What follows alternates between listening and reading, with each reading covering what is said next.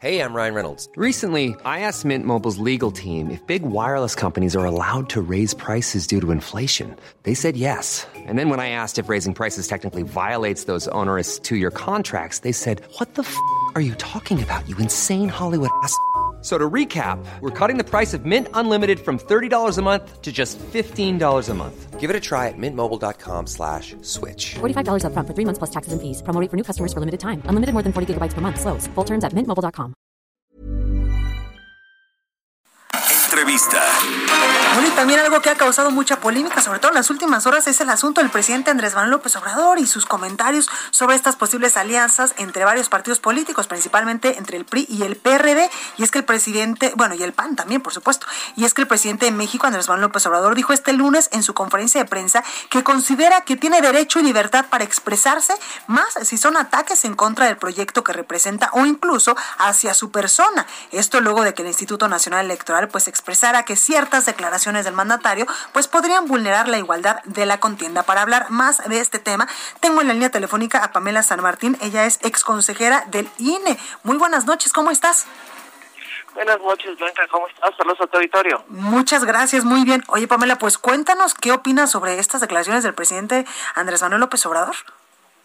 Bueno, eh, pues lo que me parece que sería importante es que se analizara lo que dice la Constitución, lo que establece en México cuáles son los derechos y cuáles son las prohibiciones de los servidores públicos, no de las personas, de los servidores públicos, porque el presidente López Obrador es eh, presidente de la República, es un servidor público y a él y a todos los demás servidores públicos de los distintos niveles de gobierno se eh, están sujetos a las restricciones previstas en el artículo 134 constitucional, que en qué consisten básicamente no pueden participar o no pueden intervenir en la equidad de la competencia que se da entre partidos políticos.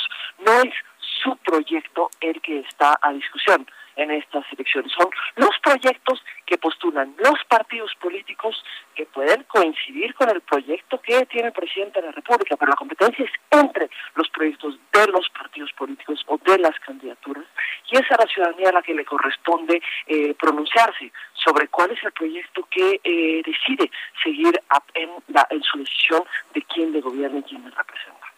Exactamente. Oiga, eh, exconsejera, también eh, pues vimos hoy en el 30 aniversario del Instituto Federal Electoral que varios consejeros incluso eh, pues advertían que el presidente no tiene límites para ejercer el poder.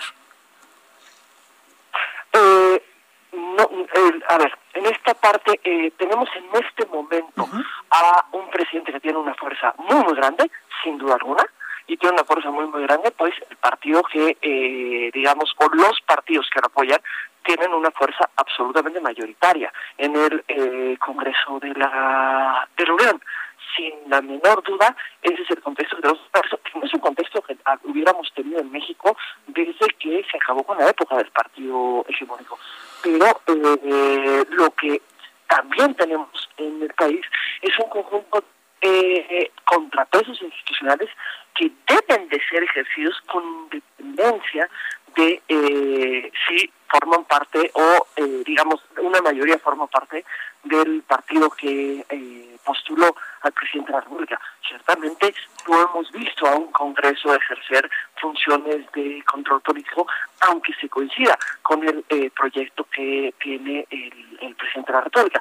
Pero tampoco hemos visto a una oposición que haya eh, actuado en ese ámbito como contrapeso a las propias eh, decisiones. Entonces, me parece que sin duda alguna las propuestas que existan en las próximas elecciones sobre eh, cuáles son las alternativas que en su caso se le proponen a las mexicanas y los mexicanos, y si las mexicanas y los mexicanos estamos o no de acuerdo con alguna de ellas, eso será lo que se eh, discutirá el próximo, en, en el proceso electoral que ya está en curso. Totalmente. Ex consejera, también quiero preguntarle a usted que pues estuvo muchísimo tiempo en el INE y que pues por usted también pasaron muchísimas elecciones. En estos momentos pues está tratando de conformar esta mega alianza, coalición o como en algún momento se le pueda llamar, cuando pues varios partidos se están uniendo, PRI, PAN, eh, también el PRD y algunos otros partidos. Eso es lo que le hace falta a la democracia, porque también pues algunos críticos han dicho que son lo mismo y que solamente entre ellos pues eh, durante los últimos años en la vida democrática del país se han eh, pues pasado la, la, pelotita de, del poder. La legislación establece con claridad que todos los partidos políticos, salvo los de nueva, creación, se pueden coaligar. Digamos, pueden participar conjuntamente en la elección.